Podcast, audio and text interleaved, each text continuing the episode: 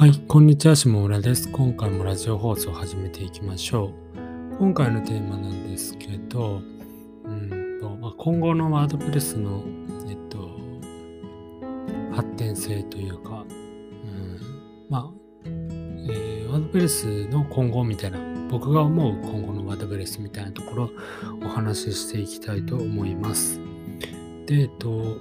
なんでこの話をしようかなって思ったのは、あの、ワードプレスの5.9っていうのが、今5.8.2っていうバージョンなんですよね。ワードプレスのコアのバージョンが。で、えっと、えー来年の1月の29かな？確か。多分そうなんですけど、えーそれに、えー1月の末ぐらいに、まあ、え、ワードプレス5.9がリリースされる予定っていう形で、コアのチームが動いていて、で、えっと、えーなんだろう。一応今日かな、12月1日にベータ1、まあ、あの、ベータ版の、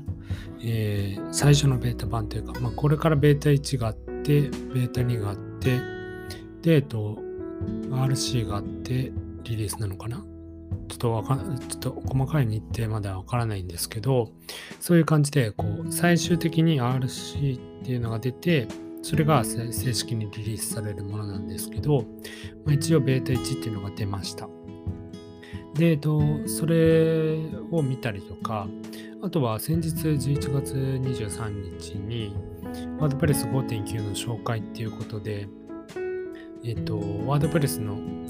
公式の YouTube から、えーまあ、あの紹介動画というか、えーまあ、5.9の紹介動画が、公開されています。それを見て、まあ、ちょっと考えることというか思うことをお話ししていきたいと思います。で、えっと、5.9から何が変わるかっていうと、まあ、FSE と呼ばれるような、えーフル FSE、まあ、FSE って呼ばれるフルサイトエディティングの略なんですけど、えーフルサイトエディティングに対応した、えーテーマを使うことが、まあ、正式にできるという形ですね。で、フルサイト編集っていうのは、まあ、FSE のことなんですけど、えーまあ、フルサイトすべての、えーエリアを編集することが、まあ、できるっていうことです。で動画を見てもらえばわかるんですけど、まあ、動画を見たりとか、まあ、実際に触ってもらった方が一番わかるんですけど、えー今まではヘッダーだとかフッターだとかサイドバーとか、えーそういったところはあの基本的には、えーテーマが作ったものを使ったりとか、えまあ、あの自分で作ったりとかっていうことが多かったと思うんですけど今後は、えヘッダーのナビゲーションとかも僕で作ることができたりしてでえっとでしょうかね、うんと要するに 今までそのヘッダーの例えばロゴの位置は左上しかできなかったテーマがあったとしても、えーフルサイト編集になったら、まあ、あのブロックを使えば右側にすぐできたりとか真ん中にすぐできたりとか。ナビゲーションも、えっとまあ、右にグローバルナビゲーションがある。サイトも左側にすぐできたりとかっていうことも、えーできるようになってくるのかなっていう形です。まあ、ただそれはあのテーマ、使ってるテーマによったりとか、あとフルサイトエディティングに対応したテーマ、ブロックテーマって言われるんですけど、そういうものになると、えっ、と、そういった、なんだろうな、フルサイトエディティング用のテーマ、テーマというか機能が使うことができます。で、うんまあそれを思った時に今は今,、まあ、今までのテーマっていうのはクラシックテーマって呼ばれるようになってでブロックテーマになると完全に、えっと、別物扱いなんですよね。で、えっと、今クラシックテーマを使ってる人がブロックテーマに乗り換えることができるのかなっていうのが僕の一つの、えーまあ、どうなんだろうなって思ってることと、ままあ、ただ多分、多分普通に乗り換えられると思うんですけど、えー、まあ、果たしてそれがいいのかなっていうのがあったりとか、まあ、あと、ブロックテーマがまあまだそんなにあの公開してる人が少ないので、なかなか、あの、ブロックテーマに乗り換えようと思っても乗り換えられないと思うんですけど、まあ、今後、まあ、ブロックテーマも使う人が増えていくのかなとは思いますね。というか、うんと、工程級からどうなるかはわからないんですけど、ワードプレスをインストールした時点で、えー、は、えっ、ー、と、デフォルトのテーマが2022っていうものになって、えー、それのテーマはブロックテーマなので、最初に触るテーマがブロックテーマなのかもしれない。これから触る人はそういう形になるのかもしれないっていう僕は考えます。で、うんと、まあ、今後のワードプレスにワードプレスを考えてみると、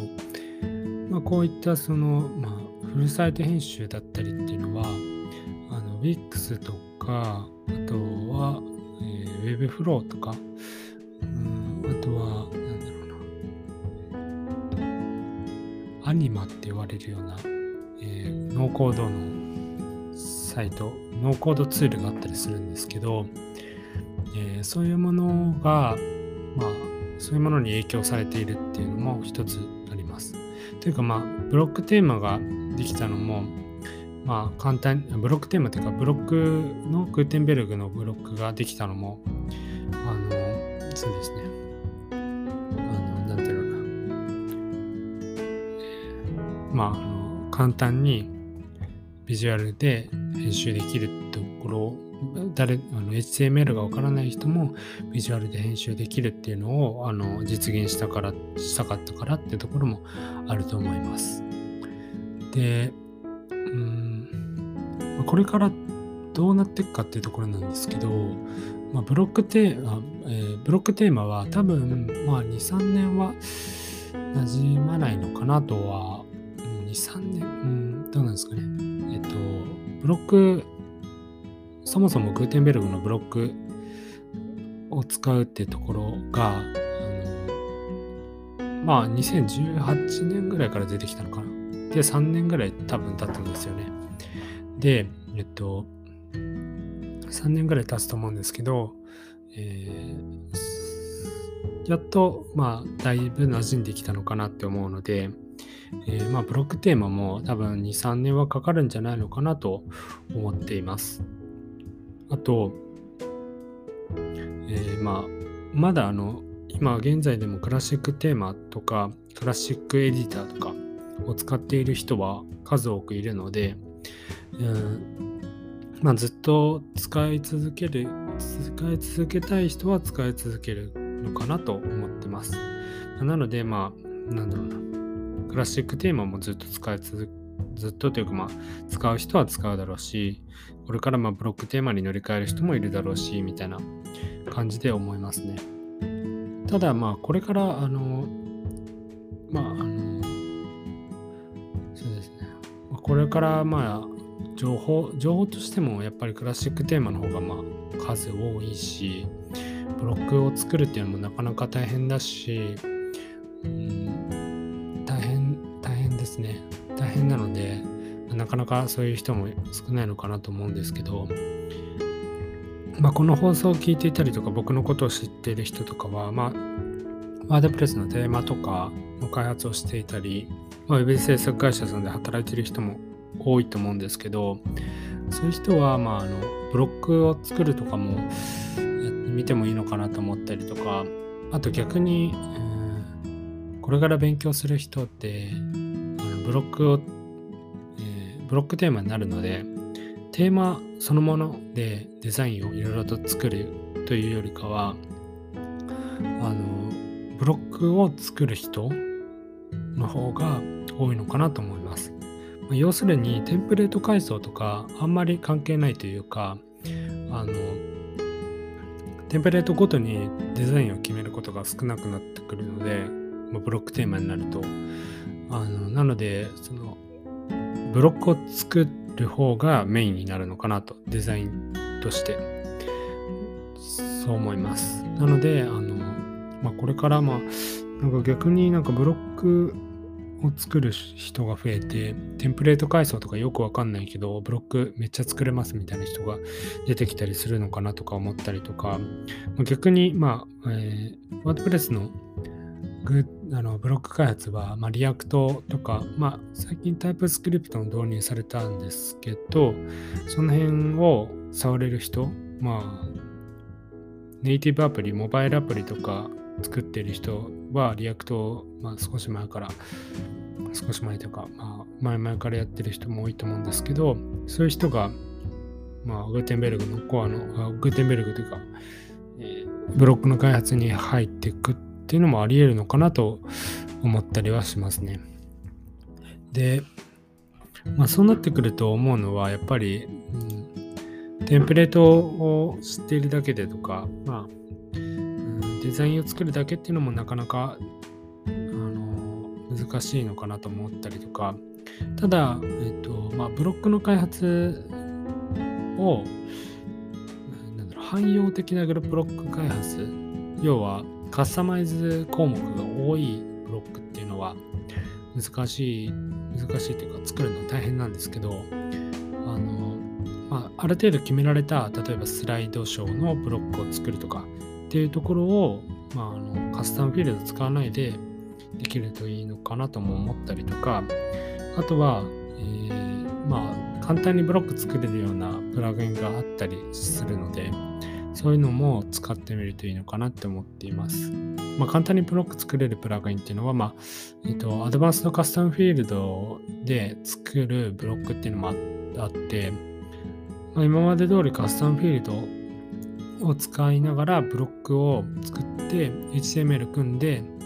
えー、反映させるみたいなこともできますね。え、それはアドバンスのカスタムフィールドプロの、有料版を使わないといけないんですけど、まあ、その辺見ていただけると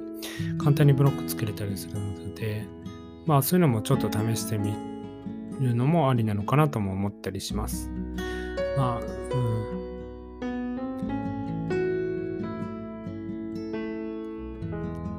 そんな感じですかね。まあ、ワードプレスもどんどん進化していくので、まあ、自分たちも進化していかないとついていけないのかなとも思う次第のこの頃です。といった感じで以上にしたいと思います。えっ、と、この放送では、まあ、えー、ウェブ制作している僕が普段思っていること、考えていることを発信しています。